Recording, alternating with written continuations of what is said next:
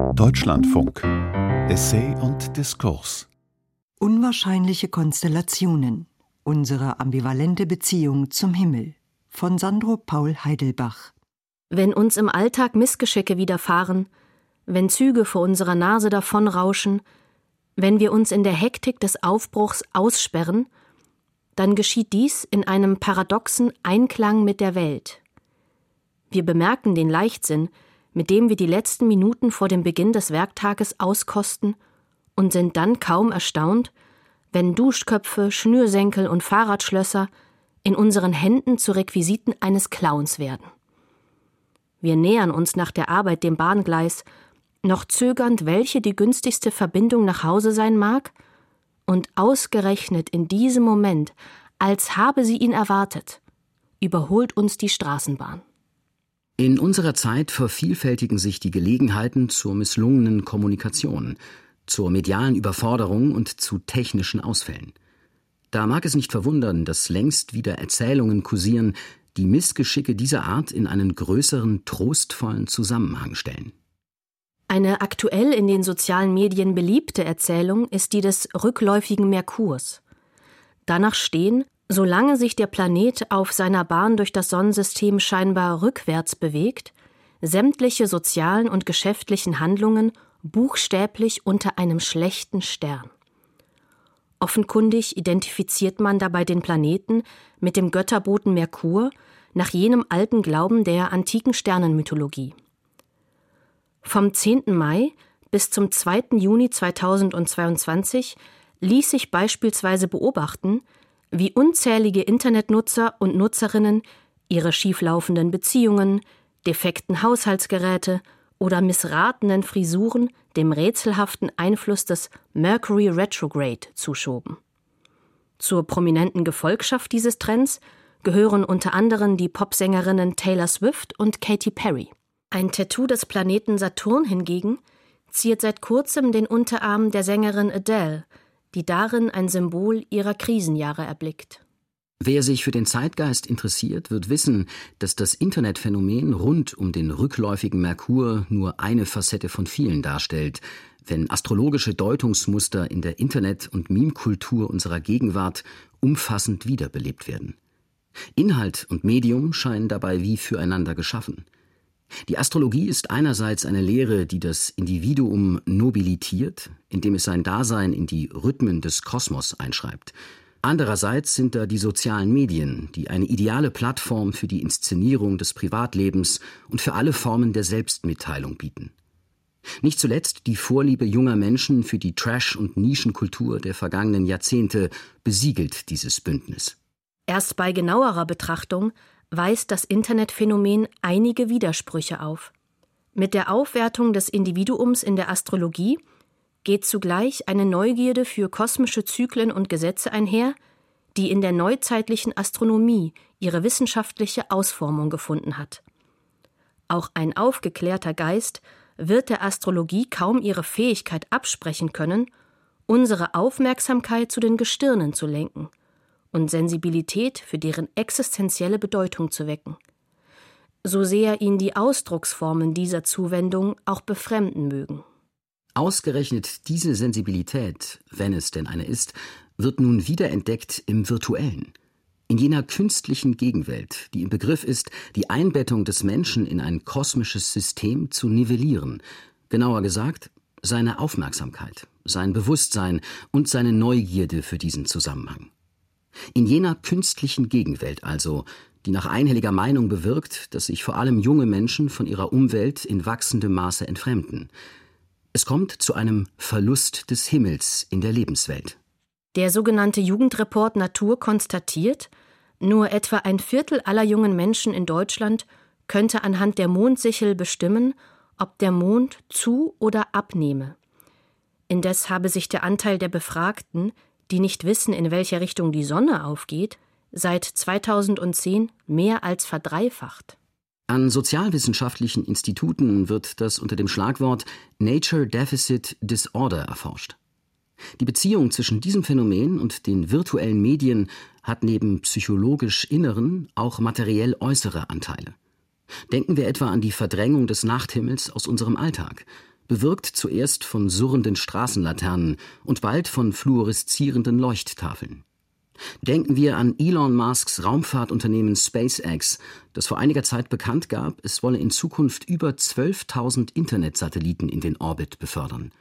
Käme es soweit, versperrte die Infrastruktur, die für den weltweiten Zugriff auf die sozialen Medien eingerichtet wird, unmittelbar den Blick auf die unverminderte Schwärze des Nachthimmels. Zu weltweiter Bekanntheit brachte es jene amerikanische Metropole, deren Einwohner nach einem Erdbeben und einem Stromausfall die Polizei anriefen, um diese auf eine gewaltige Silberwolke am Nachthimmel aufmerksam zu machen, ehe sich schließlich herausstellte, dass es sich um die Milchstraße handelte, die aus der lichterlosen Nacht über Los Angeles aufgetaucht war. Die Gleichzeitigkeit vom Verlust des Himmels und seiner digitalen Zurückeroberung könnte weniger widersprüchlich sein als vermutet. Allzu leicht lässt sich die schwärmerische Verklärung des Nachthimmels mit astronomischer Wissbegier verwechseln. Der Rückgriff auf Traditionen ist zuweilen wählerisch, übernimmt und überformt die einen Elemente und blendet andere dagegen vollkommen aus. Besonders in der Meme-Kultur, also der Zirkulation unterhaltsamer Bilder und Videoausschnitte im Internet, geht es fast ausschließlich um Persönlichkeitstypologien, wenn sich die User astrologische Themen aneignen. Das ergibt sich aus der Logik des Horoskops.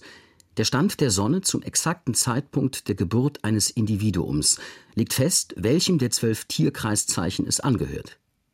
Das Verblassen der metonymischen Struktur, die die Sprache der Astrologie von jeher prägt, eine Person ist Zwilling. Zwillinge sind rastlos, wird dabei durch die Funktionsweise der Memes zusätzlich begünstigt. Ging es ursprünglich um sichtbare Sternenkonstellationen, so lösen sich die Aussagen der Astrologie immer stärker von diesen ab. Und je stärker sie das tun, je mehr sie ein semantisches Eigenleben ausbilden, desto produktiver sind sie als Codewörter für eingeweihte Nutzerinnen und Nutzer. Personen sind nach charakteristischen Veranlagungen klassifiziert.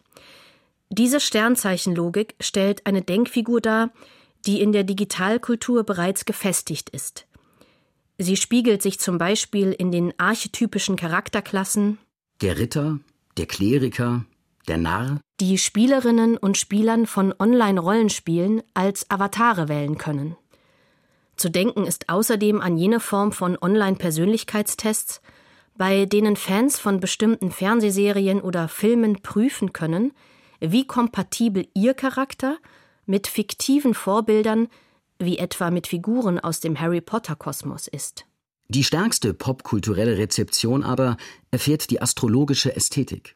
Wir erkennen sie in den Sonne, Mond und Sternmotiven jugendaffiner Modehersteller, ebenso wie auf Smartphone- und Laptophüllen, auf Mauspads, Plakaten, Tassen, Kissen und Kerzen in Deko-Online-Shops.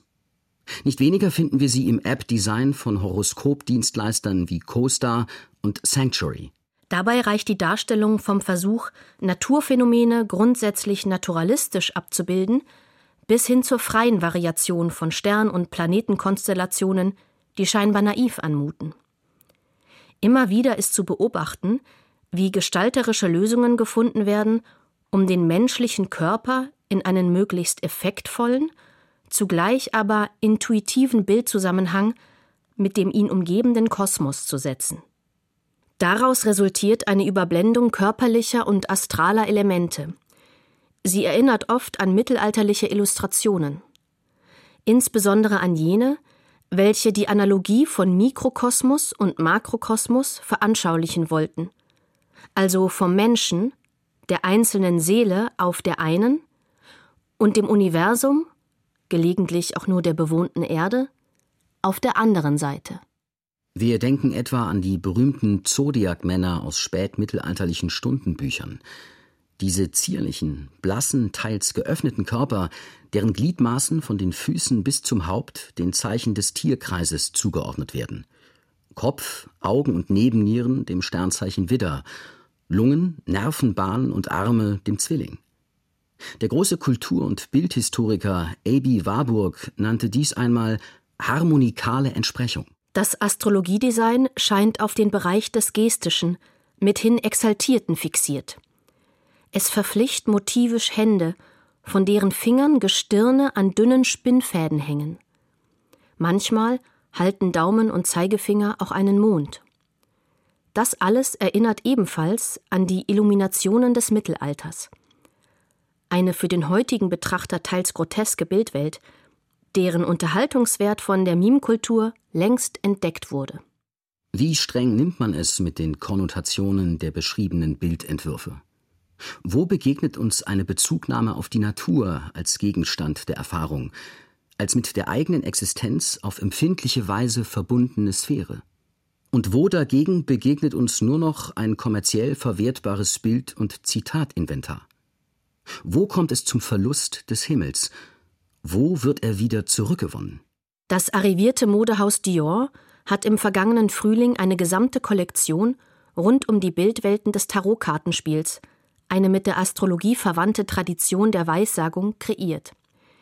Die Reaktionen auf die barocken, mit Sternzeichen und okkulten Motiven bestickten Kostüme waren überschwänglich.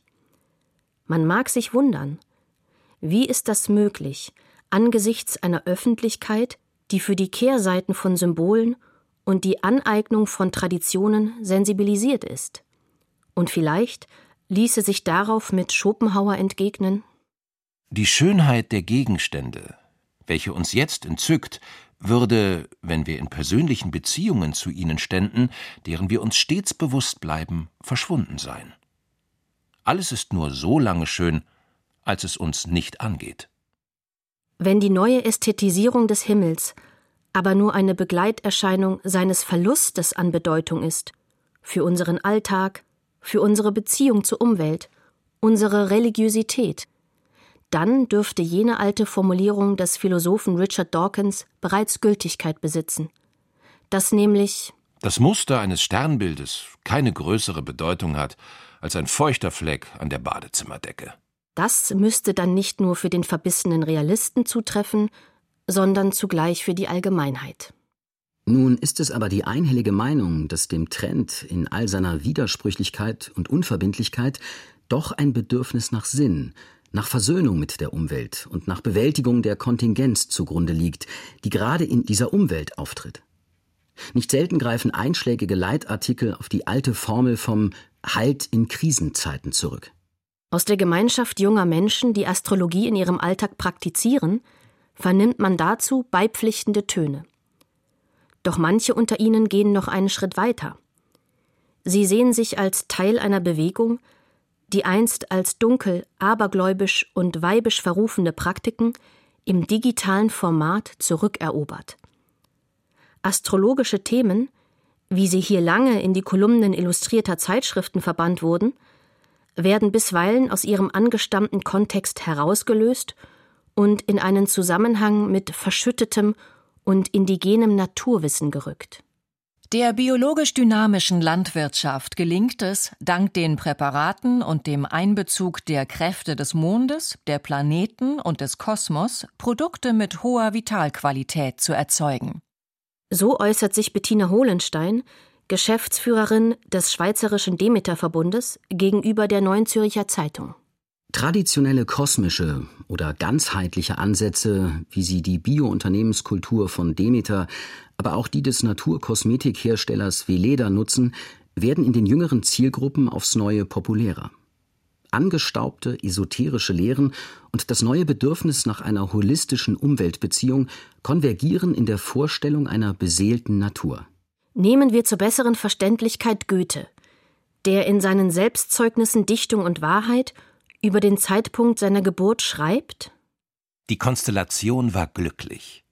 Die Sonne stand im Zeichen der Jungfrau und kulminierte für den Tag. Jupiter und Venus blickten sie freundlich an, Merkur nicht widerwärtig. Saturn und Mars verhielten sich gleichgültig, nur der Mond, der soeben voll ward, übte die Kraft seines Gegenscheins umso mehr, als zugleich seine Planetenstunde eingetreten war. Um die freundliche Zustimmung der Natur zur Existenz des Neugeborenen zu inszenieren, greift Goethe auf ein typisch romantisches Stilmittel zurück. Nämlich die Übertragung von Intentionen und menschlichen Gefühlsregungen auf die unbelebte Natur. Wenige Jahrzehnte nach Goethes Ableben erhält das, was einmal spielerischer Bezug auf eine mythische Vergangenheit war, neue Sprengkraft. In seiner 1871 veröffentlichten Schrift Primitive Culture führt der britische Ethnologe Edward Tyler eine Reihe spiritueller Eigenheiten sogenannter Naturvölker auf, die er unter dem unscharfen Begriff Animismus erfasst. Seiner abseitigen Herkunft zum Trotz ursprünglich diente er zur Abgrenzung angeblich unterentwickelter Wahrnehmungsweisen, ist der Animismus heute keineswegs obsolet. Vielmehr bot er den europäischen und amerikanischen Sozial- und Kulturwissenschaften am Ende des 20. Jahrhunderts eine Inspiration, um unser hegemoniales Verhältnis zur Umwelt zu hinterfragen. Hören wir dazu beispielhaft einen Auszug aus den Essays des französischen Soziologen Bruno Latour über die sogenannte Gaia-Hypothese. Stattdessen könnte ebenso gut ein Zitat aus den einflussreichen Philosophien Philippe Descolas oder Donna Haraways stehen. Latour genügen ein paar Minuten des Nachdenkens, um sich darüber klar zu werden, dass die Vorstellung von einer leblosen Welt selber nur ein Stileffekt ist. Eine Art und Weise, Wirkungsmächte abzudämpfen, die man ins Spiel bringen muss, sobald man sich daran macht, eine Situation, welcher Art auch immer, zu beschreiben. Mögen wir in überwiegender Mehrheit auch den zweiten Weg, den der Entseelung, als den einzig wichtigen und rationalen auffassen, das Gegenteil trifft zu. Die Beseelung ist das wesentliche Phänomen und die Entseelung ein oberflächliches, hilfsweise eingesetztes, polemisches und oft apologetisches. In der zeitgenössischen Debatte dient der Rekurs auf den Animismus also einem Anliegen. Er soll jene Trennung entlarven, welche überhaupt legitimierte, dass nicht-europäische Völker unterworfen und ausgebeutet wurden. Jene Trennung, die sich ausschließlich gab und ihre Fortschrittlichkeit zur Schau stellte. Die Trennung von Kultur und Natur, Subjekt und Objekt. Und nicht zuletzt dient dieser Rekurs auf den Animismus als Inspirationsquelle für neue Umweltbeziehungen, die angesichts der ökologischen Krise notwendig erscheinen. Reden, in denen die terrestrischen Gegebenheiten zum Singular Natur verschmelzen, die sich wahlweise am Menschen Recht, in sein zivilisiertes Dasein zurückschlägt oder sogar aufschreit, deuten bereits an, wie ergiebig die Beseelung der Umwelt für das ökologische Anliegen sein kann. So beruft sich auch eine neue juristische Bewegung, die Naturlandschaften Persönlichkeitsrechte verleihen möchte, auf einen methodologischen Animismus. Der Astrologietrend ist also ein aufleuchtender Reflex an der Oberfläche eines viel tieferen Gewässers, das die Grundpfeiler moderner Umweltbeziehung umspült. Mag man auch leicht einen Imperativ daraus ableiten, dass die Natur verlebendigt wird, wie es zum Beispiel in der Rede vom kranken Planeten, von der Weisheit der Pflanzen oder dem Gedächtnis der Bäume geschieht, so gilt dies nicht für die wiederentdeckte kosmische Sympathie. Das Merkur in seiner rückläufigen Phase verunsichernde, Venus hingegen heilende Kraft ausübe, entlastet den Menschen vielmehr, als dass es ihn zum ökologisch orientierten Handeln verpflichtet. Zum ökologischen Imperativ unserer Zeit kann der Aufblick zum Nachthimmel allenfalls eines beitragen. Er vergegenwärtigt die lebensfeindlichen Weiten, in welche die Erde als unwahrscheinliche Oase eingeschlossen ist. Das vielleicht nachhaltigste Zeugnis der Weltraummissionen des letzten Jahrhunderts war der Zurückblick auf die Erde, festgehalten auf der Fotografie Earthrise. Sie hat sich dem kollektiven Gedächtnis eingeprägt. Als das oberste amerikanische Gericht im Juli die Befugnisse der nationalen Umweltbehörde einschränkte, veröffentlichte die Zeitschrift New Yorker eine bemerkenswerte Karikatur des Cartoonisten Farley Katz. Darauf sieht man einen Tyrannosaurus, angetan im Talar des Richters, und ihm gegenüber einen verängstigt dreinblickenden Triceratops. Am Himmel steht ein brennender Meteorit.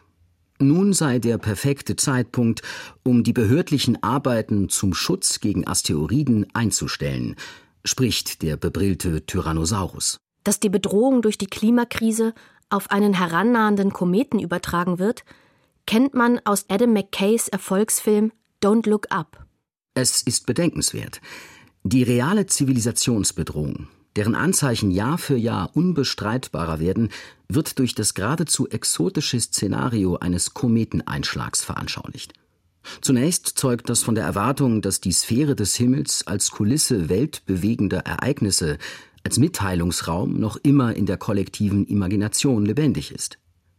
Denn eine Pointe des Films ist ja gerade die Ignoranz, das Gefälle zwischen den unbestreitbaren Anzeichen und der Bereitschaft, sich diesen trotz alledem zu entziehen. Das heißt in diesem Falle nicht nach oben zu sehen, der Neugierde, zum Himmelsbetrachter zu werden, zu widerstehen. Zugleich zeugt sie davon, wie schwierig es ist, für den irreversiblen und lebensfeindlichen Einfluss der Menschheit auf die Natur geeignete kulturelle Erzählungen zu finden. Denn mit der Kometenmetapher wird letztlich auch ein Element reaktionärer Polemik übernommen und wiederholt. Sie entstammt einer Rhetorik, die der Wissenschaft einen raunenden Unterton unterstellt, nämlich jenen der Astrologen und falschen Propheten, die Weissagungen über die Endzeit beschwören. Die neue Aufmerksamkeit für die Himmelskonstellationen fügt sich erstaunlich gut zu den Thesen des Soziologen Hartmut Rosa. In dessen vielbeachtetem Buch über Weltbeziehungen heißt es, ein wesentlicher Charakterzug der Spätmoderne sei die beispiellose Steigerung menschlicher Resonanzsensibilität. Resonanz bezeichnet bei Rosa zunächst ein ersehntes Antwortverhältnis zwischen Subjekt und Umwelt. Das Streben nach einem solchen bemerken wir, schreibt Rosa, in den Produkten der Outdoor-Industrie, in den Hoffnungen, die auf das Gärtchen oder den Garten gerichtet sind, in dem Verlangen, Pilze, Vögel, Mineralien, Sterne oder Wahlgesänge zu erkunden oder sich etwas Grünes ins Zimmer zu holen, sowie im Boom von Naturheilverfahren, in esoterischen Praktiken und Lehren, welche Resonanzen und Korrespondenzen zwischen Sternen, Kräutern, Organen und Temperamenten zu nutzen versuchen. Mit dem Leitbegriff seiner Diagnose, der Resonanz, hat sich Rosa bisweilen den Vorwurf eingehandelt, sich esoterischem Gedankengut anzuverwandeln. Von der Resonanz scheint es nur mehr ein kleiner Sprung zu sein zur Sprache des Gestimmtseins und der Schwingungen. Wo Resonanz ein gelingendes Leben gewähren soll, so die Assoziation, müssen klingende Subjekte mitgedacht sein. Und so scheint man der Idee kosmischer Harmonie, wie sie die mystische Tradition hervorgebracht hat, nicht allzu fern zu stehen. Dass die Himmelskörper in ihrem ewigen Kreisen durch das All Klänge erzeugen, deren geheime Symphonie uns nur deshalb entgeht, weil wir sie seit unserer Geburt hören und demnach nicht von der Stille unterscheiden können, soll eine Lehre des Pythagoras gewesen sein jenes Urahnen des modernen Okkultismus. In gewisser Weise beinhaltet diese Fiktion schon eine Einsicht, die Rosas Ansatz von esoterischen Plattitüden grundlegend unterscheidet. Was stets zugänglich und verfügbar ist, schwindet allmählich aus unserem Wahrnehmungshorizont, lässt unsere Sensibilität für Resonanzen abstumpfen. Dass folglich Resonanzsensibilität zumindest teilweise etwas mit der Entzogenheit von Phänomenen in Rosas Diktion ihre Halbverfügbarkeit zu tun hat, veranlasste den Soziologen bald zu einer umfassenden Ergänzung seiner Theorie. Es ist gerade die Unverfügbarkeit des ersten Schneefalls oder eines Sonnenuntergangs, welche die Intensität der damit potenziell verbundenen Resonanzerfahrung hervorruft. Ein vollständig verfügbar gemachter Weltausschnitt verliert in diesem Sinne seine Resonanzqualität. Bald schweigt und ödet er uns nur noch an. In einem Interview mit dem Schweizer Fernsehen gesteht der Soziologe und bekennende Hobbyastronom, er habe seiner Resonanzstudie zu Anfang den Titel geworfen oder getragen geben wollen. Die ihm nun vielleicht kitschig anmutende Überschrift bezieht sich auf die wechselhaften Weltbeziehungen in unserem Alltag. Schimmert hier nicht für einen kurzen Moment die Logik des rückläufigen Merkurs auf? Wenn es uns einmal an die Küste verschlägt, werden wir beobachten, dass die Spaziergänger und Spaziergängerinnen ihren Blick für die überwiegende Zeit nicht über die Weite des Meeres oder die Dünen ausschweifen lassen, sondern ihn zu Boden richten, um sich von den stets ähnlichen, aber doch niemals gleichen Ansammlungen von Muscheln, Unrat und Fußspuren unterhalten zu lassen.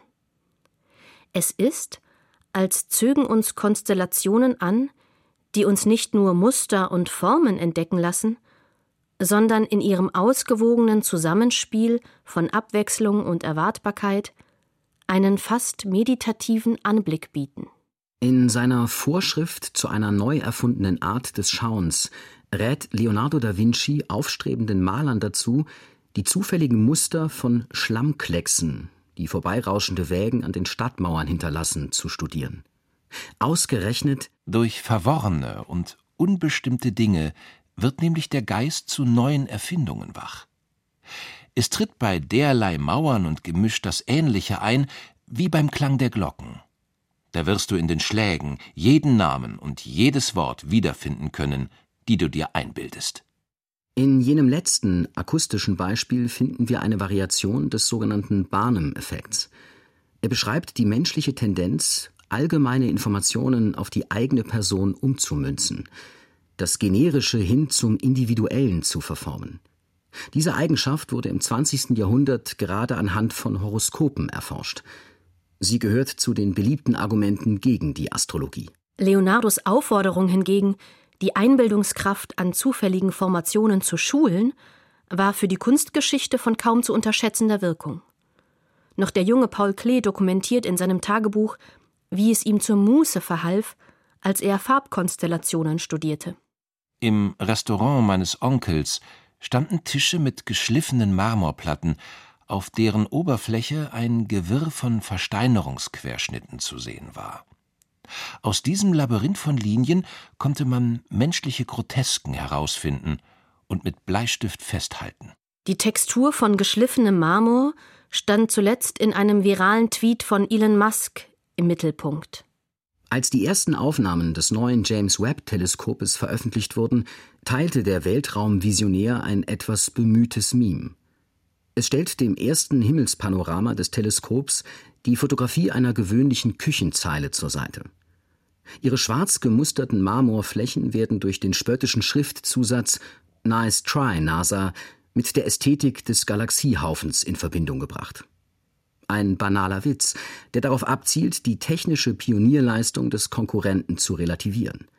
Und in seiner Bildsprache übrigens nicht neu, hatte man doch schon eine 1972 während der Apollo 17 Mission entstandene Fotografie der Erde Blue Marble getauft. Dass uns eine beliebige Textur den Blick in die Tiefe des Alls vortäuschen könnte, spielt zugleich auf die Grenzen medialer Repräsentation an.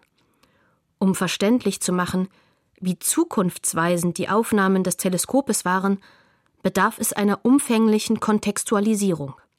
Erst das Wissen um die eingefangenen Distanzen und Dimensionen, die Laufzeiten und das Krümmungsverhalten des Lichts erlösen die Galaxien und Nebel aus ihrem Dasein als geronnene, abstrakte Lichtpunkte. Das Nachdenken über den rückläufigen Merkur hat uns zunächst zur spielerischen Bezugnahme auf astrologische Themen in Internetmedien geführt. Schon bald aber zeigte sich im weiteren Verlauf, wie die Umwelt als bedrohter Resonanzraum erfahrbar gemacht werden kann. Vergebens wird man hier Verbindlichkeit einverlangen.